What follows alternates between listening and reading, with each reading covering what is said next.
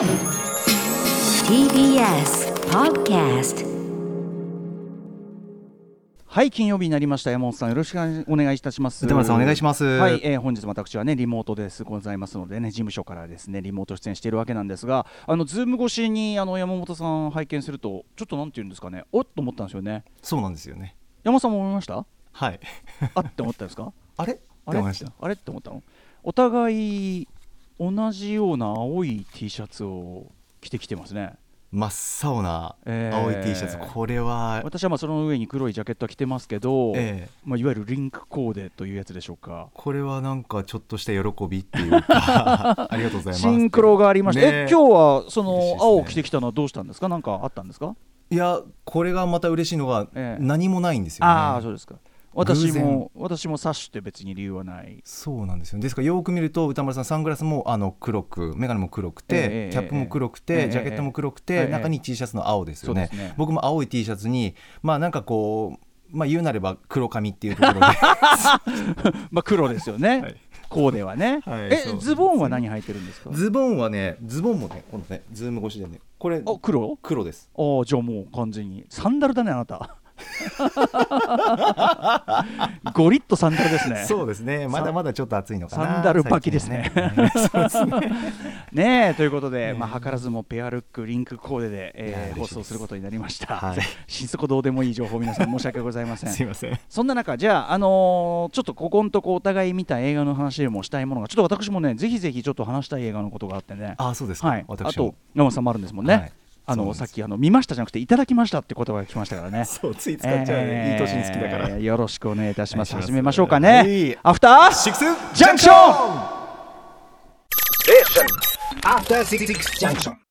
9月24日金曜日時刻は6時2分です。ラジオでお聞きの方もラジコでお聞きの方もこんばんは。TBS ラジオキーステーションにお送りするカルチャーキュレーションプログラムアフターシックスジャンクション通称アトロクです。はいパーソナリティは私ラップグループライムスターの歌丸です。本日はライムスター所属事務所スタープレイヤーズ会議室からリモート出演しております。そして TBS ラジオ第6スタジオにいるのははい金曜パートナーの TBS アナウンサー山本貴明です。ちょっと先に番組からのお知らせをしときましょうかね。あありがとうございます。ず今日この放送そのものなんですけどえいつも3時間やってますが、今日は、えっと、特別番組があって、えっと、2時間で終わるんですね。つまり今日僕 MX テレビ行く日なんですけど、はい。まあ、私が MX テレビ行くと同時にこの番組も終わるという、うんうん。そういうことになってるわけなんですね。そうなんですよね。はい、なので皆さんその辺ご了承くださいませと。はい。えーそしてさらにですね、えっと、Spotify でね配信しているポッドキャストシリーズ「ベスタスアフターシックスジャンクション」ありますがなんとこれが、えー今夜9時に配信する回でひとまずの最終回ということになります。はい。うん。えー肝心の最終回何をやってるかと言いますと、えー番組スタッフとこのポッドキャストが人生の重要な局面で機能したというリスナー、えー全放全放送を聞いたというリスナーの方のレビューをですね我々のまあ方面として、えー読み上げたりですね。さらに今後やりたい企画プレゼンまだまだ残っておりましたんでやったりとかですね。そんなくだりがありますんでね。なるほど。えーたっぷり80分やっておりますんでね。はい。はい。あの私がいろいろぐずったりして そうなんですか、はい。いろいろぐずって80分までいったという そうなんですね。はい、えーやつなんでよろしくお願いいたします。ねお願いします。はいはいはい。といったあたりで、まあ、今日ちょっとオープニングでいろいろ私もちょっとぜひちょっととある作品の話をしたいんですがまずは山本さん何の話でしょう？えーいくつかあるんですけどまずもう本当に歌丸さんに話したいのはとにかくあの映画「ガチョウコの夜」拝見しましてという先ところなんで週すけど。私がですね金曜日、はい。えー話しましたよね。でその、映画そのものは、えっと、公開はちょっと前なんだけど、はい。つだっけ、えっと、とにかく私がそのようやく見ましたと。はい。で山本さんは好きだと思うっていうことそうなんですよ。進めました、えーと日本での公開は2020年9月でございました。はい。いかがでしたか、配信で UNEXT で見たんですけどもう世界観絵作り歌丸さんの言った通り一枚一枚の絵にもう本当に見入られる、うん。これはねもう見てほしいなハッとするっていうあ、はい。こんな撮り方とか、うんうんうんあこんな見せ方ここの引き込まれるのはなんでなんだこの魅力はなんでなんだ、この画面のっていうのは、もう配信ならではというか一時停止してみたいぐらいの感じ、これは配信でしかできないから、ちょっとチェックしてほしいのとあともうねいろいろ何箇所かあるんですけど、もえ。えうもう一個にします。とにかく、あの時間かかっちゃうんであのワンタン。歌丸さんおっしゃったように、はい。ワンタンのお店でワンタン食べるシーン、このイートシーン僕大好きなんですけど、はい。ここがよくできてたなワンタンを、まあ、しかも結構後ろの方ですね。話の結構もうだいぶ押し迫ってきたところですね。そうそうそうそう。このワンタンから加速するんですけどあることが、あの理由アイアイっていうかあの女性の、お方がわあのワンタン麺のあワンタンのお店に入るんですけど、まず女性あの店員さんからあのお皿に入ったワンタンを受け取るときに皿のおアップになってワンタンに一筋ピュッとこう茶色い美味しそうなタレがかかるんですよね、ええ。しっかりまず見せてくれるというのが大好き、でそれから席に座って女性がレンゲで茶色いタレとワンタンを絡めてぐちゃぐちゃ混ぜるじゃないですか、うんうんうんうん。ここから事態がややこしくなっていくんですよ。皿の上にレンゲを掴んで、あのぐちゃぐちゃしてたんだけど、うん。ふとそのレンゲを皿の上のしに垂直に立てて、はい。パッと動き止まるんですよ、うん。そうすると、うん。女性の目の前店の目の前に怪しい男がうろうろし始めて、はい。ここでパンってセリフが入るのは仲間か警察か区別がつかないって入るんですよ。これは混ぜてるというそのアまクションと。さにこの現場の仲間と警察混ざってワンタンとタレが混ざってる。このね予見っていうかこれがたまらなかったのちょよっと俺今聞いて、ええ。そこは全然あの意識してなかったから今聞いてあそうですか。そのあれだね。イート演出の新たなそう新たな地平だねもそうれ悪い予感をいいとでガーンしかもそのうん。混ざっちゃったっていうその敵も味方もどっちも混ざっちゃったっていうのを直前の混ぜるという行為で。そうはあ混ぜてレンゲ動き止まった瞬間区別つかねえなってセリフが入るんですよ。やべえ。これはねしびれて。やばいね。歌丸さん最高だよと思ってこれこれちょっとでもねあの僕がその気づいてなかった分さらにだから今イートまさにイート評論読みでさらに深まった深まった。いやありがとうございます。もうこれ湧いたわちょっともう一回見たくなったな。いやぜひぜひこのシーンもまたね美しいんですよ、ね。ワンタンの取り方あの白い艶表面のね、うん、汚ねえ汚ねえ 中国の田舎のさ町の汚ねえ店なんだぜ。そうそうそうそなうんだけど、なんでこんなに美しいか。そうねワンタンもねちゃんとね艶を見せていてその白い綺麗な表面に美味しそうにピュッてタレをかけるんですよ、はい。この一筋のかけ方もいいのよ。ごめんなさい。これワンタン食べたいな。すいません食べたい。ワンタン食べたくなっちゃった。はい。ちょっといただきましてありがとうございます。ああよかったよかった、うん。あのーねあのーなんていうの？ムードにこうどんどんどんどん引き込まれていくっていうところもあるし、おっしゃった通り、本当に、んこんな見せ方他の映画で見せたことないっていう画面の連続だよね。ほんとほんとほんと。なんか映画ってまだ可能性全然あんだなみたいあなそっか。思っちゃうよね。うわ素晴らしい作品ですよ。あとやっぱり着地のさ、うん。結局これ言わないけどえあそっちか。やっぱりそっちの味方の映画だったんだっていうさ、はいね、うん。そこだよね。なんか非常に後味いいよね。だからねそうなんです。ね。チェックしていただきたいなこれ。はい、ガチョウこの夜、まあ、人はちょっと選ぶとこもあるかもしれませんが、あの非常に、でも今の読み解き素晴らしかったと思います。ありがとうございます。あとなんか見たんですか？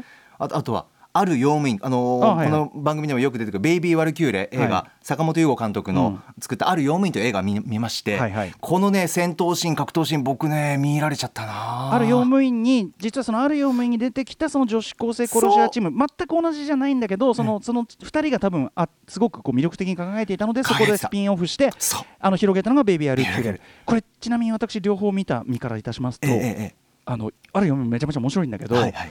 あのーベイビー・ワルキューレはアクションも、そのそして映画としてのそのなんていうかな面白さっていうかその例えばオリジナリティの面であるとかいろんな意味で、さらに数段上がってるとらしいですね。僕まだちょっとね上映数少ないからいけないんですけど。特にアクションって意味では全然さらに上行ってると思う。あれより上か。ある用務員もなんならそのあるね、種ねガンアクションって意味ではちょっと僕ある用務員はその僕うるさいんでそういうとこは。ここちょっとなあみたいなのがあったのがそういうとこも全然カバーされてるし。だからあの短期間でそこはすごく本当に成長もされてる上にうわーそしてやっぱりあのそっか。二人が魅力的いやだからね。本当キラキラしてましたよある用務員の中でもね、はい。うん湧いちゃった。そうかそうかそうか。これもね UNEXT とかで見れますからね。そうなんですよね。ぜひぜひ。ありがとうございます。ありがとうございます。じゃあ同じアクションつながりで私もお勧めしていいですか？はいお願いします。あのずっとインターネットが止まっておりまして、えーインああのインターネットが止まっていた時期もそれはそれで良かったってそれはそれでねちょっとインターネット止まってた時期の見たやつの話も時間が残あればもう一個したいんだけど、はいインターネット動き出したら動き出したで、えやっぱりいいなインターネットと。インターネッ今？トご存知？ご存知ですか？インターネット、あ知ってますご存知です。便利ですなんつってね、です。新鮮すぎる。な何が便利ってこうやっぱ配信というのがありまして。そうですね。まあさっき UNEXT の話してますけど、はい。あのー久しぶりにだからネットフリックスとか立ち上げて、その新作とか何入ってるみたいなのチェックできてなかったから、はい。そしたら、えこんなんあんだって、えーこれ見なきゃ見なきゃと思ったのはね。これねちょうどね、えっと、9月、えー10日から、えー、ネットフリックスで配信開始になった作品で、えータイトルシンプルです「ケイト」という作品ですね。はい。はい。えーっと主演はメアリー・エリザベス・えーウィンステッドさんというね、うんうんえー最近だとあのハーレー・クイーンとかにも出てましたし、うんうんうん。はい。えーダイ・ハー。ド4のねおー4.0かあれの、えーまジョン・マクレーンの娘さんということですね。はい。えーまあ、そのアクション映画とかも他にも出てますけど、えーまあ、彼女がその殺し屋として育てられた女性というのを演じると、えーさらにはウディ・ハラリソンが出てたりとかするんですけどこれがですねまず注目ポイントというか私がえこれ見なきゃじゃんって思ったのは、はい。まあ、予告見たらそのジョン・ウィックのスタッフが送るかなんか書いてあってあいいそういう時ってでもさジョン・ウィックなんとかのスタッフが送るっていうのさ まあ。ね、そのど どのどこの部分だよそれさみたいな、うん、その知らそのどの程度関わったやつなの？それみたいな。あったりするんじゃん。ありますあります。けなぎなぎのスタッフが送る。なんだけどこれはですね、そもそもその制作している会社の名前がね、えっ、と87ノースっていう会社なんですよ。つまりうん。これ、私が映画表の中で、はい。とかねあのいろんなこうインタビューなんかの時もやりましたけど、ええ。あのジョン・ウィックなども作っている要するにスタントマンを中心としたスタントコーディネーターたちが作った、えー会社、えー、8711というのがあってここが、えーアクション映画の歴史を今もう世界的に改革してるんだと、はあ。えーいう話をしました。アトミック・ブロンドなんかもそうですし、うんうんうんジョン・ウィックシリもそうですしという話をしました。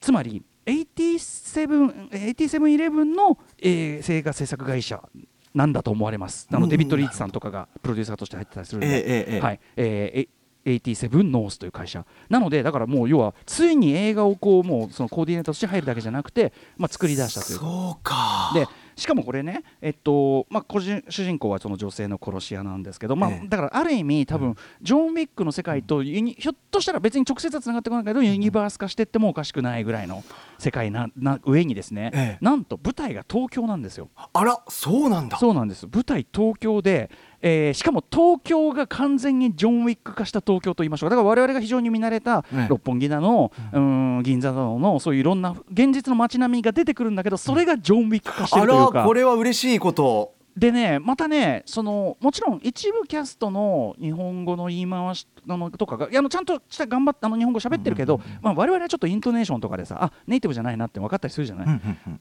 でもそのぐらいだったりはするんだけど、まあ、そういうところでこういわゆるこう奇妙な日本描写と感じられる部分ももちろんあるんだけど、うんそれ以上になんかやっぱり現実の東京のデフォルメとしての世界に例えばここあここゴールデン街だなとか、ゴールデン街のデフォルメだなとか、ええなんかね地続き感もちゃんと感じさせた上でのデフォルメというのかな。はあ。出ててなんかねそのまあとあこれはこここ日本じゃないでしょと。もう日本これ面白いもんで、はい。あの日本いいくら日本語の看板が出てても我々が見ると一目で、あこれは多分あのどっか別のところで撮ってんなとか、なるほど。これは、いいいうんありますこれはその東京だなとか、うんうんわかるのよやっぱ。うんうん。そうですね。で,、はい。でとにかくそういうとこだけでも楽しいわけすごい。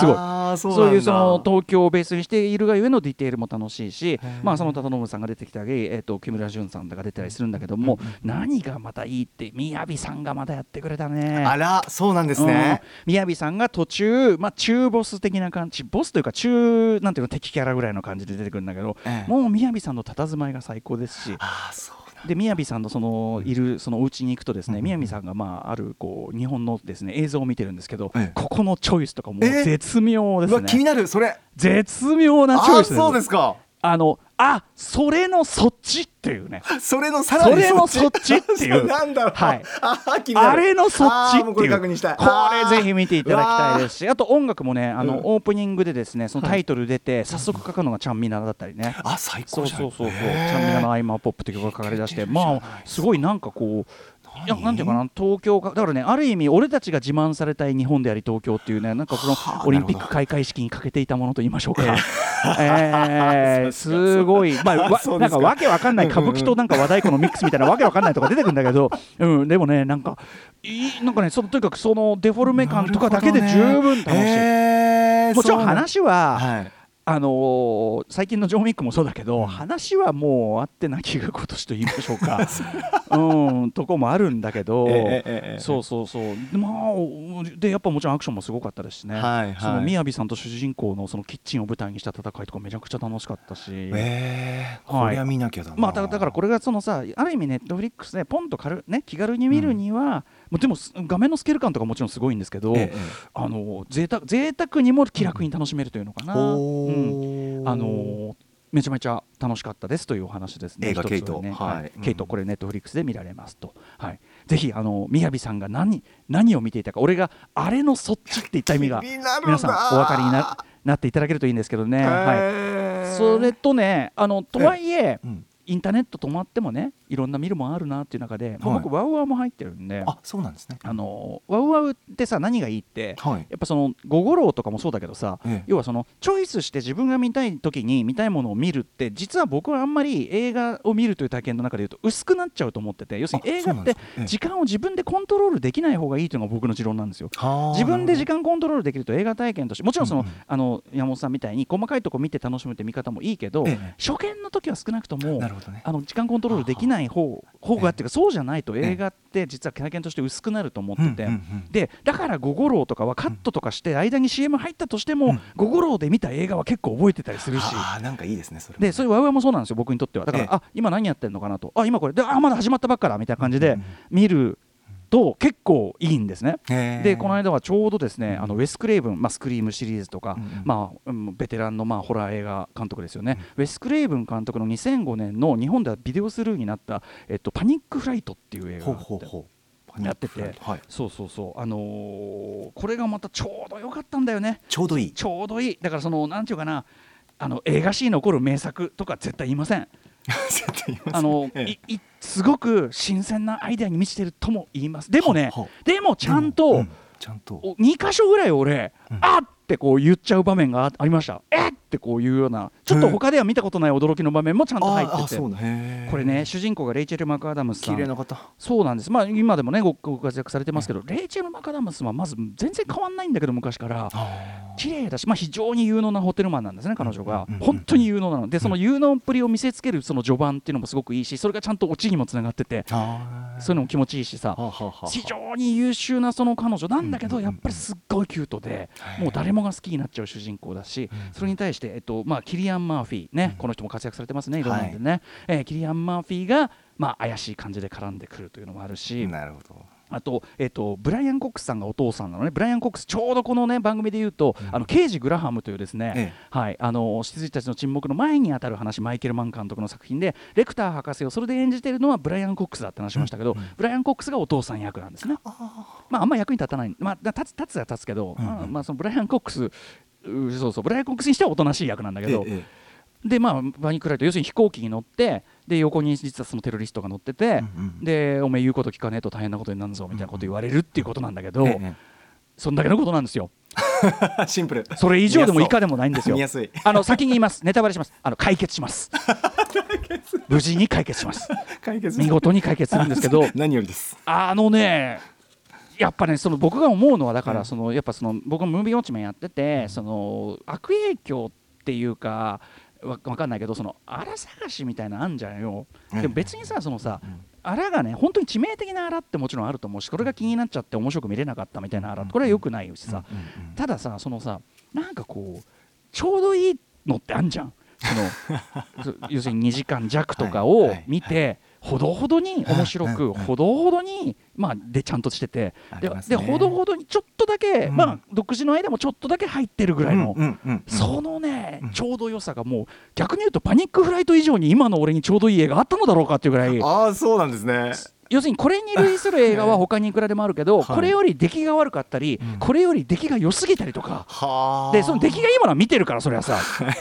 だからこれねその今俺が今まで見てなくて、はい。あんまり面白すぎなくてでもかといってそんなひどすぎなくて、あー最高でまあもちろんウェス・クレイブン客ねあれしてて別に一流っちゃ一流だから、ええええそれは面白いのは当たり前なんだけど、ええ。よかったな、えー、歌丸さんがそこまでおっしゃるその加減のこの映画を見てみたいですね。だからそういう理由で、うん、確認したいな。あと一箇所とにかくそのあっていう多分ど見ればわかると思います。あのああのあ乱暴っていう。え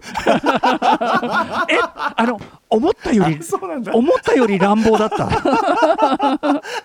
でもねちゃんと序盤の振りがオチでついてすごい痛快なね、へえちょっと軽いしスターフット感もそこにああそれも要素も。あるし軽いね。もちろんそこはメインじゃないんだけど、はいはい。ということでねあららららら。レイチェル・マクアダムスファン的にはもう魅力炸裂な一作だと思いますし。パニックフライト。はい、うん。おすすめおすすめっていうかあなたがもしわかりますか？その面白すぎない？あと感動とかそんなしたくないの。あわかる？どれぐわからる？腹を満たす程度がいいのかな？そのさ、うん。あんまり心を動かしすぎたくない時ってあるじゃんよ、ううありますあります。いろんなコンデあります。よ僕の奥さんがすごいどういうふうに言うんですよ。あの感動 NG っていうすごいワード。ちょっと今うん感動 NG ちょっとあの でもわかるなそれもそんな時期ある。そう。感動しすぎない、ううんん。うん。あのよくできすぎていない。そこまで集中しなきゃいけないわけでもえーない、面白い話。でもきっちり面白い、うんうんうん。最高！映画ってこういうものでもある はいということで本日のメニュー紹介いってみましょう、はいありがとうございます。さて6時半からは週刊映画辞表ムービーウォッチメン。今夜歌丸さんが評論するのは黒木春江本佑ダブル主演。21日に出演してくださった漫画家鳥飼茜さんが劇中漫画を手掛けた。先生私の隣に座っていただけませんか？です。そして7時からライブや DJ などさまざまなスタイルで音楽をお届けするミュージックゾーンライブダイレクト。今夜のゲストは DJ プロデューサー tofubeatsさん月1レギュラーでございます。月1に1回のお楽しみクイズミックスを金曜に披露していただきます。そしてはいその後7時40分頃からは期間限定企画ブレインスリープ presents ねえ入眠2021そして毎週8時からお送りしている番組振り返り企画アトロックフューチャーパストは特別番組マリナ高見牧の大人の女子会にようこそを放送するため今夜はお休みです。さて番組では皆さんからのメッセージいつでもお待ちしております。 utamaruアットマーク tbs.co.jp までお送りください。各種 SNS も稼働中ですフォローお願いしますそれではアフターシックスジャンクション行ってみよう After Six Junction.